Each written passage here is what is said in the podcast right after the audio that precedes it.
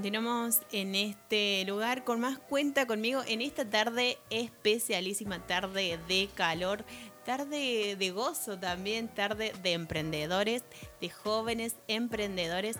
Así que le damos pie aquí a David para que pueda seguir ampliando este tema tan importante de lo que es la importancia del branding en la marca y Teniendo en cuenta, David, todo lo que estuvo compartiendo también el viernes anterior en este lugar, la importancia de la marca para un emprendimiento, también había tres tips básicos para que podamos refrescar la memoria de aquellos que están del otro lado. Principalmente, tiene que tener un buen nombre. Crearlo principalmente, no, que no sea una copia. Sí, fundamental. original. exactamente. Si tenés una copia, te vas a encontrar con un gran problema que es el plagio. Bien. Y eso es demandante realmente. Sí. Eh, sí, sí, sí. Eh, tiene que ser preciso, sí. inolvidable y fácil de pronunciarlo.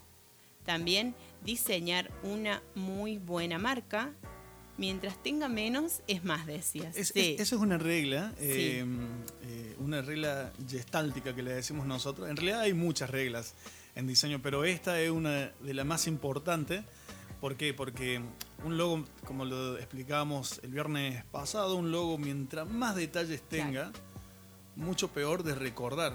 Eh, generalmente cuando creamos una marca tratamos de que de basarnos en dos conceptos. Supongamos, todo el mundo habla de, sí, mi empresa es responsable y, te genero confianza. Realmente esos valores no te van a llevar a competir con otras marcas porque todos ofrecen lo mismo. Tendríamos que buscar otro valor, otro concepto que la empresa realmente, que otras empresas no lo tengan y explotarlo lo más que se pueda. Entonces con esos dos conceptos, jugar. Es entendible que cualquier emprendedor quiera, sabemos que son, a ver, si tiene una empresa, tiene un grado de confianza, tiene un grado de responsabilidad, un grado de, lealtad, pero no son valores que a lo mejor sirvan explotarlos cuando otros ya lo han, lo han hecho en el mercado. ¿sí? Entonces siempre es bueno tener en cuenta esos dos conceptos y una marca, mientras menos tenga eh, a nivel gráfico, ¿sí? yo daba el ejemplo de que había otras marcas que le ponían un circulito, le ponían eh, como flores a los costados. Generalmente las mujeres que hacen marcas de ropa, eh, una tipografía que no se ve casi manuscrita, son pequeños grafemas que no representan nada, que no suman, al contrario, hace que, hace que tu marca no sea tan identificable en el momento. Pero mientras menos gráficos tenga y sean más fáciles de comunicar, todo, detrás de todo hay un, un proceso amplio, ¿no? Para llegar a sintetizar una marca no es cosa sencilla, como yo decía, desarrollamos en nuestro estudio, desarrollamos aproximadamente 400 bocetos. 400 bocetos que no se hacen en un día, sino que se hacen a lo largo de un, de un mes a veces.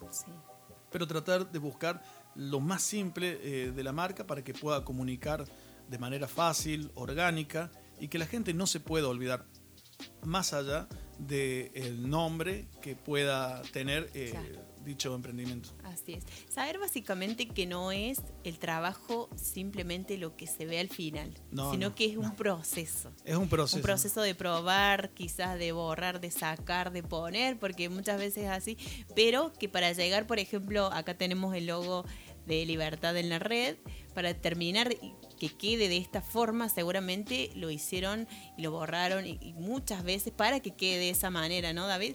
Porque quizás uno ve el, resultado, pero no ve ese previo trabajo que es pensar, que es planificar y cuántas cosas. Exactamente, tener eh, equipo con el cliente también es muy importante. Te encargan un trabajo, tienes que tener mucho contacto, conocer bien al cliente y es más. Eh, el diseñador mismo comienza a ser parte de ese emprendimiento. Pero sabes que te quería decir que no solamente termina con el logo.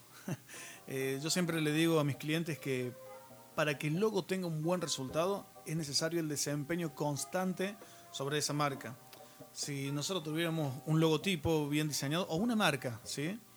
Y nos quedamos con la marca ahí estancado, no, no es que va a resurgir mágicamente eh, porque tengamos una buena marca bien diseñada. No, no, hay, hay que ponerle desempeño. Y, esto también es un poco lo que vamos a hablar del tema de, hoy, branding, desempeño, pasión y, mucho amor. Bien, también decía aprovechar las redes sociales para que la marca sea reconocida. Exactamente, sí. Bueno, e, eso también está muy relacionado con el branding. Cuando nosotros publicamos en el feed de nuestro Instagram o en Facebook, cada imagen, cada tipografía que se use, cada formato está relacionado eh, con el alma de, la marca. Eh, no podemos utilizar un color azul, por ejemplo. Obviamente que esto hay que analizarlo muy bien, pero no podemos utilizar un color azul cuando nuestra marca, no sé, es violeta. Por ejemplo, ¿sí? Eh, debemos llevar una tonalidad, debemos, debemos ser coherentes, debe haber cohesión y, coherencia, digamos. Recordemos que cuando vos haces un texto literario, eh, al momento de armar una frase, eh, sabemos separar lo que es sujeto, predicado, verbos. Bueno, y hay, esto genera una coherencia y una cohesión en una frase. Nosotros como comunicadores visuales hacemos lo mismo mediante elementos gráficos. Nos damos cuenta cuando no hay una coherencia, cuando no hay una cohesión y aún incluso cuando queremos jugar con la incoherencia, detrás se debe percibir una, una cohesión en el mensaje. O sea que es todo un, trabajo de trasfondo que, como te digo, la herramienta principal en este caso es el branding, que lo vamos a ir viendo de a poco en este pequeño bloque. Claro, y la importancia de hacer un buen branding como bien lo decimos, porque es lo que llama la atención y lo que me vende, digamos, de cierto modo, porque eh, todo entra por la vista, por los sentidos. Entonces, si yo veo una imagen que no tiene coherencia, cohesión, como decís, quizás no, no me llega, no la dejo pasar y cosas, pero es fundamental que esté bien hecho, en cierto modo, para que llame esa atención al cliente y pueda ser exitoso. Yo tengo una pregunta. ¿Te imaginas un abogado que presente al estudio o que tengas un caso en particular y, te cite, eh, mira, quiero arreglar un problema civil, un problema comercial? Lo primero que vamos a ver, de, a ver, cuando contratamos a un abogado generalmente nos sabe invitar a su estudio o muy rara vez a algún bar y los abogados no eligen cualquier bar. Eligen un bar donde, la, donde su cliente se sienta cómodo y no va a ir de chancletas y, musculosa, eh, con una, no sé, con lentes, creo que no, causaría una muy buena imagen eh, en, nuestra mente. Incluso empezaríamos con los prejuicios y diríamos, no, este abogado como que me parece que no sabe nada, que me parece que, no sé, eh, tenemos muchos prejuicios. Nosotros vivimos de los prejuicios prácticamente. y en tu marca, en la marca del emprendedor, generalmente sucede esto cuando no tenemos, eh, podemos tener una muy linda marca, pero cuando no nos preocupamos por el branding, eh, que vendría a ser no lo que viste la marca, sino todo lo que rodea a la marca, se nota esta incoherencia como el ejemplo del abogado y no nos transmite ningún tipo de seguridad, ningún tipo de confianza, aunque nuestros conceptos fundamentales sean los mismos. Eh, es muy, hay que trabajarlo muy a punto con el cliente y cuando hablamos de branding, no solamente hablamos de un diseñador, hablamos de fotógrafos, hablamos de community managers, eh, hablamos de locutores también, si nuestra marca va a ser difundida en, medios eh, audiovisuales. Entonces todo tiene que tener una misma línea. Pero hay que destacar, y quisiera antes de que me olvide, dos puntos importantes. No es lo mismo imagen visual que branding. ¿sí? La imagen visual vendrían a ser folletos, eh, tarjetería, eh, merchandising, eh, todo donde podamos llegar a imprimir nuestra marca. Pero el branding va mucho más allá. La imagen visual va dentro del branding, el logotipo, tu marca va dentro del branding. Branding prácticamente es el alma y los sentimientos de tu marca. Si hacemos la comparación de que es una persona, ¿verdad? Va mucho más allá de lo que tal vez nos imaginamos y he visto muchos errores que hemos cometido como emprendedores a la hora de no solamente en la imagen visual, sino al nivel un poco más general en el branding. Branding es cuando vos vas a un supermercado, no sé, disco, o cuando te llaman por teléfono desde Movistar, eh, te atienden con un determinado speech ¿no es cierto? Que te dicen, hola, ¿cómo está? Movistar se comunica con vos. esas palabras, esas frases son speech y eso está relacionado con el branding porque obviamente hubo un trabajo previo para analizar a qué cliente quiso llegar esa marca. Eh, no recuerdo bien el eslogan de Nike, pero creo que es hacer lo que quieras. ¿sí? Está dirigido a jóvenes, eh, no rebeldes, no rebeldes, pero su marca es imponente y en cada gráfica, en cada spot publicitario, en cada eh, comercial, eh, mantienen una misma línea, un mismo lenguaje que se puede percibir a, simple vista. O sea, que branding, a ver, aquellos que creían, uh, listo, ya tengo mi logo, listo, ya puedo hacer lo que yo quiera, no. no se puede hacer lo que quiera, sino que requiere mucho esfuerzo, mucho, mucha percepción visual de tus clientes, o sea, el, emprendedor que tiene sus clientes debe analizar y, saber eh, qué lenguaje está manejando su target group, o sea, sus clientes, sus seguidores. Eh, es necesario conocer muy bien eh, la personalidad de sus clientes, si son jóvenes, mayores, si son, por ejemplo, rockeros o a lo mejor no, a lo mejor le gusta la cumbia. Hay, es, amplio conocer a, los clientes, pero si conoces bien a tu cliente, conoces bien a tus referentes y conoces bien a tus competidores, podemos decir que podemos encaminar una buena estrategia, porque esto es puramente estrategia de branding. Recuerda que branding no es imagen visual, sino que es todo lo que hace la comunicación entre tus clientes y tu marca.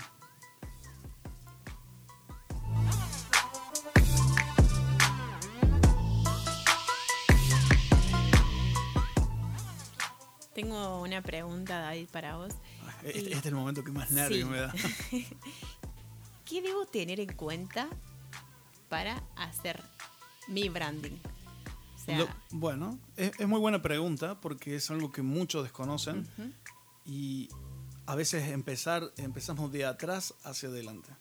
Si ya tenés tu marca, eh, como vuelvo a repetir siempre, el branding lo es todo prácticamente. ¿sí? Si ya tenés tu marca, la tenés registrada y demás, lo primero que yo haría es un análisis. Un análisis nuevamente de competidores, de competidores que son una referencia, ¿sí?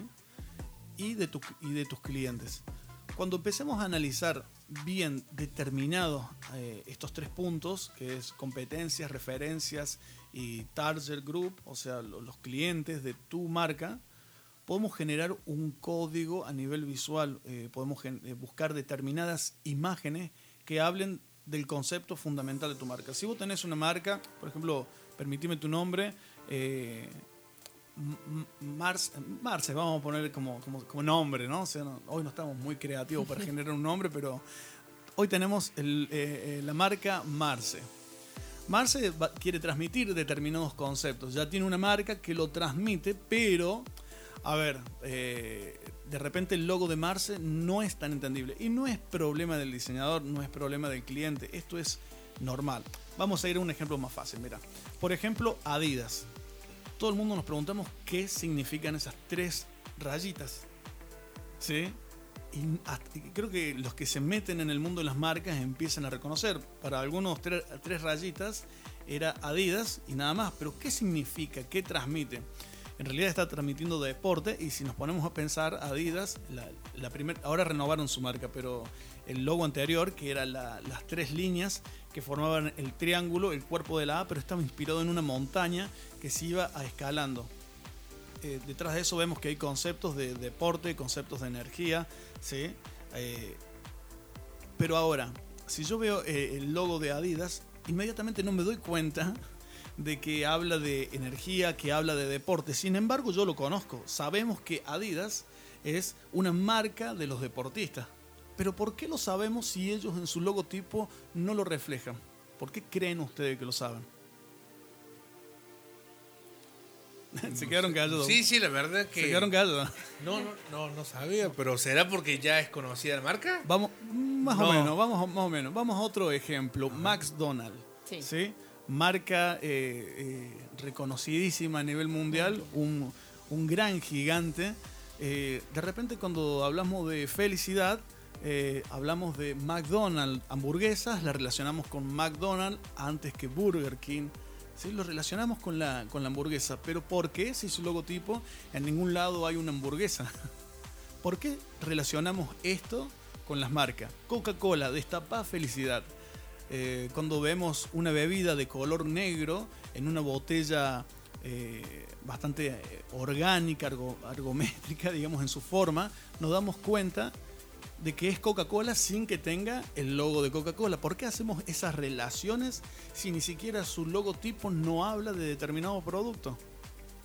Y esto sucede porque hubo un trabajo de branding, que como les decía, el branding es muy psicológico.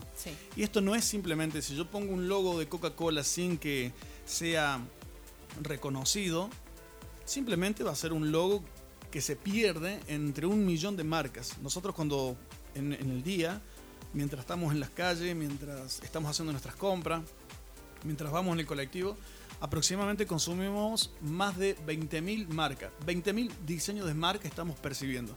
Por ejemplo, yo puedo percibir la marca de la remera de él, puedo percibir este, el logotipo de libertad, puedo percibir el logotipo que se encuentra en este momento en la pantalla, puedo percibir el logotipo que está en el micrófono. Si bien no le presto atención, pero estoy consumiendo, estoy consumiendo marca, mi, mi consciente no lo percibe, pero mi subconsciente lo memoriza que es mejor que percibirlo. Lo mismo pasa con Coca-Cola, por ejemplo. Tal vez en su momento no era tan reconocible. Y frente a este problema, eh, sus, publicistas dijeron, ¿qué hacemos? Eh, frente a este problema, McDonald's dijo, no, no es simplemente necesario estar en un cartel y nada más. Y esto es lo que yo quiero sacar de la mente de los emprendedores que nos están escuchando. No basta solamente con estar en un cartel y nada más, porque el cartel le, meten una piedra y se rompe, eh, le agarra la luz, la sombra y se va deteriorando la tela, o tal vez en una tarjetita perdiste. No, no basta solamente con tener lindos impresos, tener gorras, remeras, no. Hay que generar una comunicación que sea mucho más sensible y esto lo hace el branding. Por eso digo, no es simplemente el logo. El logo es una parte esencial del branding, la identidad visual, la identidad de imagen eh, es una parte esencial del branding. Puedes tener no sé, puedes tener carpetas, eh, hojas membretadas, tarjetas, que es a lo que todos los emprendedores en un primer escalón apuntan. Puedes tener una, una web, una buena red, eh, perdón, una, eh, página. una buena página, un buen desarrollo de red a nivel de Instagram, Facebook, está bien.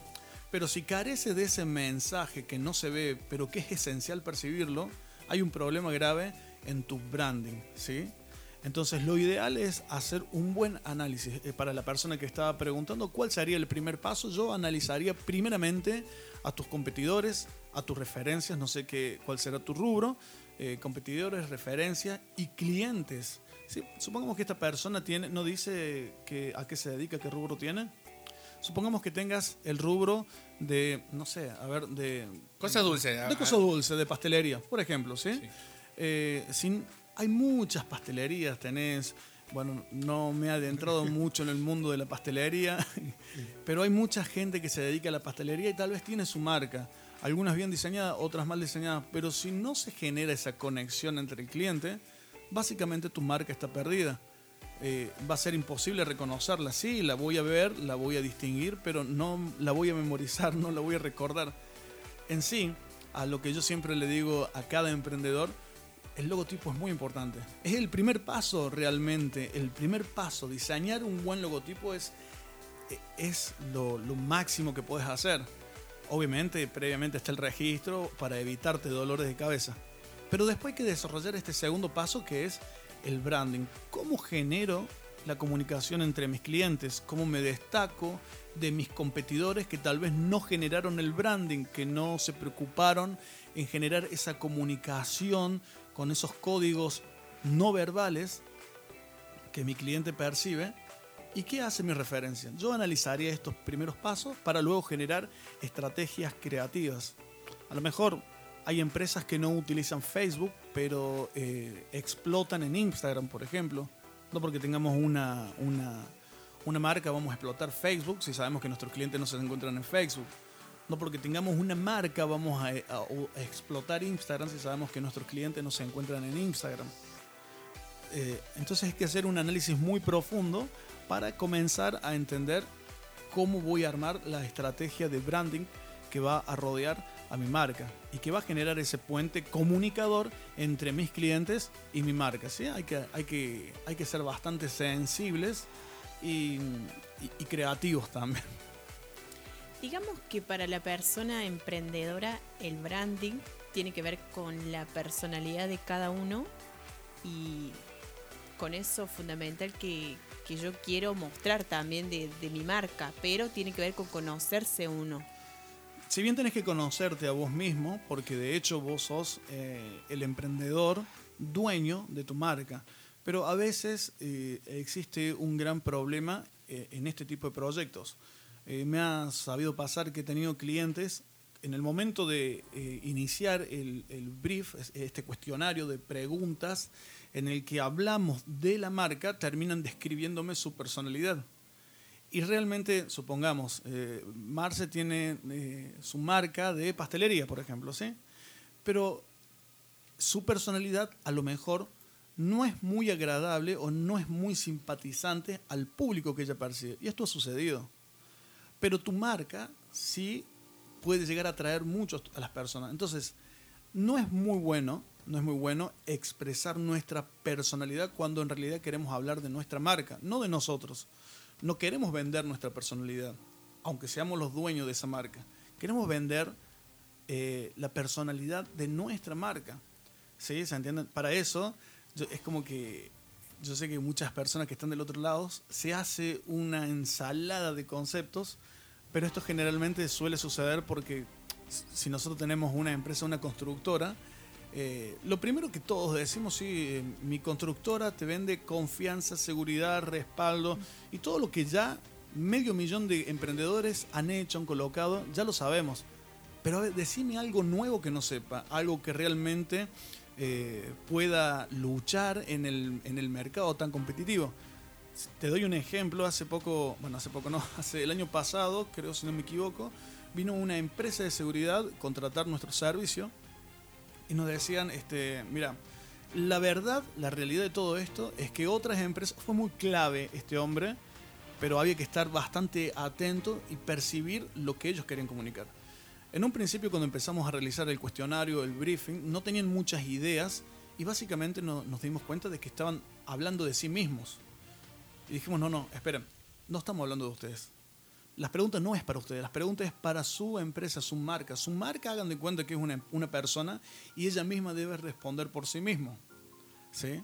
Eh, ¿Qué, ¿Qué, sucedió? Ellos nos dijeron, bueno, no, hagamos un análisis FODA, fortalezas y debilidades de nuestra marca. El, primer punto que saltó a luz es que otras, eh, otras empresas de seguridad contaban con recursos tecnológicos como láser, cámara, eh, handys, bueno, no sé, hasta armamentos. Eh, pero esta, esta persona, este, este dueño, no, no lo tenía. simplemente era, colocaba en, determinado lugar donde ellos debían cubrir puestos de control, no tenían cámaras, no tenían láser, no tenían nada de eso, simplemente tenían personas que apostadas en el lugar, en determinado lugar cuidando. Realmente es una gran debilidad. Porque yo contrataría una persona que tenga cámaras, ¿sí? Y que no tenga que estar apostando a una persona en el lugar. Yo contrataría una persona que tenga láseres eh, o que tenga handy. Esta persona no lo tenía. ¿Qué hicimos? Esa debilidad le dimos vuelta al concepto y la convertimos en una fortaleza. Pero había que buscar ese concepto. Uh -huh. ¿Cuál fue la fortaleza? Eh, espero que no me maten. pero, pero, en realidad es para darle un buen ejemplo. Está bien, no tenés una cámara, no tenés un láser, no tenés handy, pero tenés una persona que actúa en el momento, en el lugar. Si te llegan a robar, hay una persona que está cuidando. Imagínate que si tenés una cámara hasta que llames a la seguridad, hasta que llame a la policía, hasta que llegue en el lugar, seguramente ya te robaron todo. Entonces le dimos vuelta a la debilidad y la convertimos en una fortaleza y le dijimos, es necesario que haya en ese lugar una persona eh, que tenga las condiciones para desarrollar el servicio de seguridad. Cuando nosotros presentamos su marca y el branding y a nivel eh, de imagen también eh, reflejábamos este concepto de no es lo mismo tener una cámara que tener una persona postada en lugar para cuidarte mejor. Eh, ellos dijeron, wow, la verdad que mi, mi, debilidad no es tan débil como yo creía y realmente eh, es real se fortalece mucho. Bueno, esa, esa, esa idea, esa búsqueda de vuelta, esa búsqueda de concepto, no es que salió de un día para el otro. Tuvimos que analizar las referencias, tuvimos que analizar las competencias y los clientes. Y da la casualidad que esos clientes buscaban seguridad y confianza, pero una cámara no te da la seguridad y la confianza. Pero que haya una persona apostada en el lugar te da mucha más seguridad, mucha más confianza. Así que esa era la fortaleza de nuestro cliente y sobre esa fortaleza, sobre esa fortaleza empezamos a comunicar, a desarrollar imágenes en, el feed, imágenes de carpetas institucionales. Eh, empezamos a generar un código, un código visual ¿sí? que hable de conceptos. Pero no termina el esto es una parte del branding. Pero ahora se podría desarrollar, por ejemplo, speech publicitarios, ¿sí? Se podría desarrollar si el día de mañana decidimos hacer un, eh, un, video donde se hable a nivel institucional o un video que comunique seguridad y confianza, ¿sí? se podría armarlo buscándole la vuelta y haciendo resaltar esa debilidad vestida de fortaleza. O sea que nos damos cuenta que el branding realmente es todo lo que viste tu marca y, e incluso cómo tus clientes se relacionan con tu marca tiene que ver mucho con el branding. Yo sé que detrás de todo esto muchos decían, bueno, em, soy un emprendedor, tengo mi logotipo, ya con esto soy Gardel, ya terminé todo. No, no, no. Es un pequeño paso. Tal vez el paso más seguro. Cuando el bebé empieza a caminar es el paso más seguro que puedes dar. Pero para que corra, debe llevar ejercicio, buena alimentación. Y lo mismo pasa en una marca, ¿sí? Y esto debe ser constante. Si no es constante, dudo de que, dudo de que puedas ser exitoso, ¿sí? Nosotros sabemos que para lograr el éxito hay dos cosas, ¿sí? Una es ponerse en mano de Dios, pero otra es ser constante permanentemente. Así es que importante todo lo que, lo que venís diciendo, David. Y hay preguntas de acá de la audiencia que está escuchando. Nos dicen, soy emprendedora y escucho la radio nos hace una pregunta, dice, ¿dónde puedo hacer un curso para poder fortalecer mi proyecto? Soy maquilladora y emprendedora, nos dice Alejandra Figueroa. Bueno, Alejandra, primeramente gracias por tu saludo. Y mira, en, base a cursos, y hay muy buenas eh, fundaciones, institutos que brindan cursos. De hecho, nosotros eh, creo que se estaban organizando para dar cursos de diseño. Eh, hay muy buenos cursos de diseño. Eh, podés eh, entrar en, YouTube y algunas páginas como Doméstica, Creana. ¿sí? Pero lo importante de todo esto es que esto se gana con la experiencia. ¿sí? Puedo ser un diseñador juniors que recién sale de la, de, egresa de la escuela, pero esto, esto no es un curso, sino que es análisis, búsqueda, experiencia, ser como no me acuerdo esa palabra, eh, ser inquieto, ¿sí? no quedarme listo, ya te entregamos el curso, ¿qué hago ahora? Seguí investigando, seguí investigando.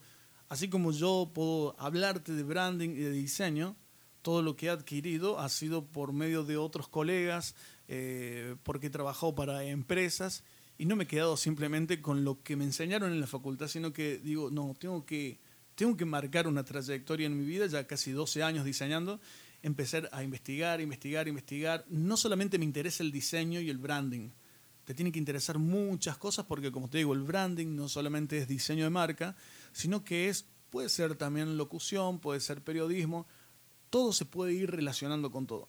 Si quieres ser un, un alguien que, que, sea nato en esto, que se pueda movilizar bien, primero hay que adquirir mucha experiencia, es verdad, pero sobre todo eh, hay que tener muchas ganas de, buscarle la vuelta a todo lo que tal vez otras personas nos pueden dar, como te explicaba recién el ejemplo de el análisis FODA de esta empresa que, actualmente está funcionando, hay que buscarle una vuelta.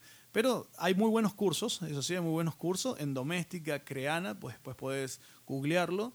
Eh, tienen muy buenos cursos realmente. Yo he hecho varios de ellos y, y la verdad es que me han sido muy útiles. David, tengo una, consulta. Poneme, yo soy un emprendedor, hago, no sé, pastelería, como dijimos, y estoy ahí, no tengo tiempo ni para hacer el curso porque no tengo el tiempo ni la experiencia para realizar nada. Busco un profesional. Sí. Te busco a vos un ejemplo. Gracias. ¿Qué valor ¿Qué costo tiene esto? ¿Es muy caro? ¿Es difícil mantenerlo? ¿Cómo lo hago? Porque quizás el otro, el cliente que está del otro lado dice, pero me saldrá mucha plata, ¿me dará para hacerle a mi marca para que crezca? Bueno, eso es algo con lo que siempre estamos, eh, es lo primero que los clientes preguntan. Pero yo te lo daría, te lo, te lo diría de, otra de otra forma. ¿sí? Eh, estás haciendo los papeles de tu casa. Sabemos que un abogado nos va a cobrar caro, ¿sí? pero es tu casa. Eh, a veces nosotros no sabemos diferenciar eh, el concepto entre, entre costo e inversión. ¿sí? El costo es para generar una materia prima, pero la inversión es para generar la materia prima y multiplicarla, que es diferente. Entonces, si nosotros hacemos una marca, eh, vos venís, me llamás, tenés eh, una pastelería, me dice, che, mira David, te contrato porque quiero hacer una pastelería. La primera pregunta es, ¿cuánto me sale? Y es lógico porque cualquiera lo tendría que preguntar, ¿sí? Eh, y esto es un poco la rivalidad que existe entre otros rubros y algunas personas que no se dedican al rubro. Te dicen, bueno, yo te diseño el logo, te va a salir, no sé, supongamos 200 pesos.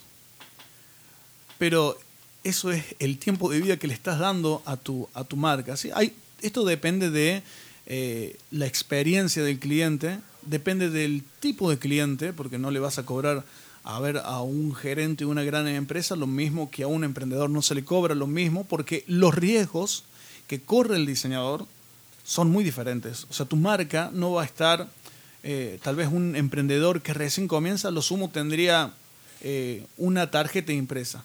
No es lo mismo correr el riesgo de que esté bien diseñado, de que se entreguen en los formatos digitales como debe ser, eh, que van a ser colocados en una tarjeta que aquel que va a difundir en videos, que aquel que va a hacer, no sé, cortometrajes, que aquel que lo va a utilizar en una web, son diferentes los riesgos, ¿sí? Porque te puedo decir que si algo sale mal, eh, el diseñador se debe hacer responsable y wow, que los costos que un empresario requiere son muy caros, ¿sí? Y las de un emprendedor no. Yo pongo, en, a ver, cuando me llaman a trabajar, yo evalúo realmente si estamos hablando de una persona eh, que va a hacer, mm, a ver, que, que, va a trabajar sin fines de lucro, eso también tiene que ver mucho. Eh, si la persona tiene, eh, tiene una pyme de, no sé, 100, 100 empleados, o si estamos hablando de una macroempresa a nivel internacional, los costos varían. También varía asimismo la experiencia que nosotros podemos llegar a tener. ¿sí? Si sos un diseñador eh, que recién comienza y bueno, tenés que, hasta que adquieras experiencias, eh, es complicado. A ver, diseñar un, logotipo, si yo, eh, depende, pueden rondar, depende de la situación, o sea, puede rondar entre los 45 mil pesos, ¿sí? esto no quiere decir que cualquier emprendedor se le cobra eso, hasta los 2 millones de pesos. Si nos vemos en el logo de Pepsi, Coca-Cola y, y googleamos cuánto gastó Coca-Cola, es como que de repente nos va a dar un infarto. Para el que tiene que pagar es un infarto, para el que tiene que hacerlo realmente una ganancia. Pero Coca-Cola realmente si hiciste un mal trabajo, no van a dudar, no van a dudar en cancelarte el trabajo, no van a dudar en, en, a ver, eh, en hacerte contradicciones legales, no lo van a dudar. Y más allá de que ellos son empresas multimillonarias, que 2 millones de pesos no vale nada para ellos. A ver, después tenemos emprendedores más chicos, más bajos, que obviamente que no se le va a cobrar esa, esa cantidad de dinero, 45 mil, por ejemplo, pero tenemos que educar a nuestro cliente y decirle, mira, está bien, ¿cuánto gastarías vos en, en los papeles de tu casa? Y gastaría 100 mil pesos. ¿Por qué mi casa? Por, porque les hicieron mis padres, porque me costó poner ladrillo sobre ladrillo y no te gustaría que te saquen tu casa. Entonces estás dispuesto incluso hasta sacar un préstamo para pagar tu casa. Estamos hablando de eh, 100 mil pesos para arriba, ¿no es cierto? Sí, sí, que, totalmente. Que es lo que, lo que sabe cobrar cualquier abogado y bien cobrado. Y eso que, que no haya ninguna trabita ahí por medio, que porque no haya- si no... Claro, suele pasar, suele pasar. Pero ahora vos me hablas de pastelería. La pastelería es tu única entrada de trabajo. ¿No invertirías un poco más en tener un buen branding, una buena imagen? Porque hoy, y esto también nos ha pasado, eh, ha sabido venir clientes que decían, no, yo solamente quiero quedarme con esto. Yo siempre ah, le hago la mención a los clientes y le digo, ojo, no desprestigio tu marca porque puede ir más lejos de lo que alguna vez te has imaginado. Tengo un cliente que me decía, no, simplemente quiero un logo, no quiero más nada. Eh, hace poco ese cliente me llamó, me dice, hoy tengo 18 personas trabajando para mí, necesito, necesito no renovar el logo, pero necesito hacer imágenes, publicidad. Eh, y claro, yo como diseñador, demasiado bueno a veces, tal vez su marca la cobré, no sé, 8 mil pesos, cuando digo, wow, tendré que haber cobrado mucho más porque el riesgo era más grande. Nuestro estudio de diseño, si ustedes quieren, pueden buscarnos en, Instagram como pomo-estudio. Eh, no somos personas que nos gusta cobrar caro en ese sentido porque conocemos la realidad a la que estamos viviendo. Para mí no hay mejor cosa, así como alguna vez me han ayudado, ayudar a otras personas poniendo un precio justo del tiempo, de la cantidad de horas que vamos a desarrollar una marca y del tiempo en el que, en el que nos queda. Eh, entonces la idea es ayudarnos unos a otros. ¿Cuál es la, digamos, la fortaleza de nuestro estudio? Yo te ayudo a vos, eh, pero esas personas después terminan recomendándonos porque, mira, los chicos de Pomo Estudio fueron accesibles conmigo, eh, están permanentemente aconsejándome y eso siempre sucede. Eh, no pongas esa marca, no pongas ese logo, no pongas esa imagen, siempre lo estamos aconsejando. Entonces realmente no lo veas como una inversión, no lo veas, perdón, como un costo ni un gasto, velo como una inversión porque nunca sabes hasta dónde puede llegar tu, tu marca. Puede llegar demasiado lejos y tal vez hiciste un aporte muy pequeño. Eh, las personas, los emprendedores generalmente piensan y piensan a futuro a lo macro, a lo grande. Y realmente muchos, muchas marcas surgieron así, como por ejemplo Nike. Creo que Nike, creo que le pagaron en ese momento 15 dólares y después se hizo un monstruo de la publicidad y hoy en día son exitosos, millonarios. Entonces nunca hay que, la marca nunca hay que limitarla a nuestros conceptos básicos de lo que puede suceder en el futuro. Claro, o sea que lo que los dice aquel hermano es que no los quedemos, no, si con esto me alcanza como para comer todos los días, no, no los quedemos con eso, los quedemos y sigamos creciendo porque esto es lo que los va a llevar a seguir avanzando.